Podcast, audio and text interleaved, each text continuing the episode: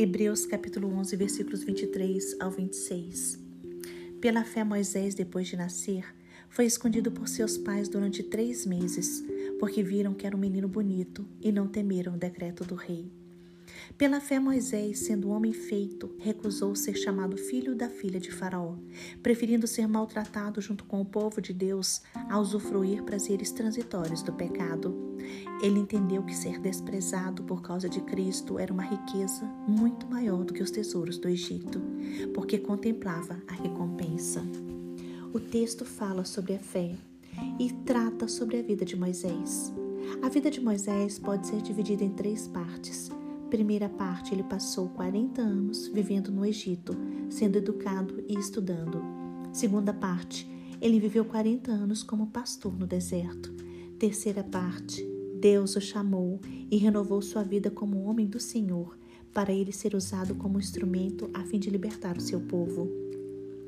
Irmãos, nós vemos que a fé é fundamental. Ela vence o mundo, porque pela fé cremos nas promessas de Deus e cremos em seu Filho Jesus Cristo. Devemos lembrar que sem fé é impossível agradar a Deus. A fé nos capacita, nos ensina, nos prepara. Pela fé, Deus nos usa para os seus próprios propósitos e pela fé somos fortalecidos. A fé nos dá graça para enfrentarmos as dores e os sofrimentos deste mundo. Por isso somos felizes e livres em Cristo Jesus.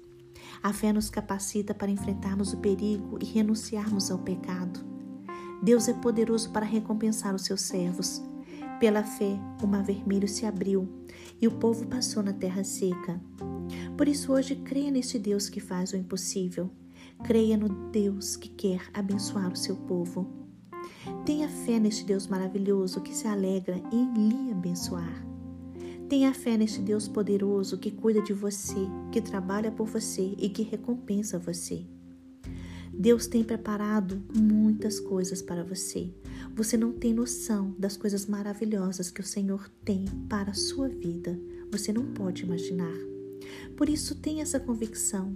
Sua esperança não está nesta vida. Sua esperança está em Deus. Sua esperança está no Senhor, no grande eu sou. Sua recompensa está neste Deus maravilhoso.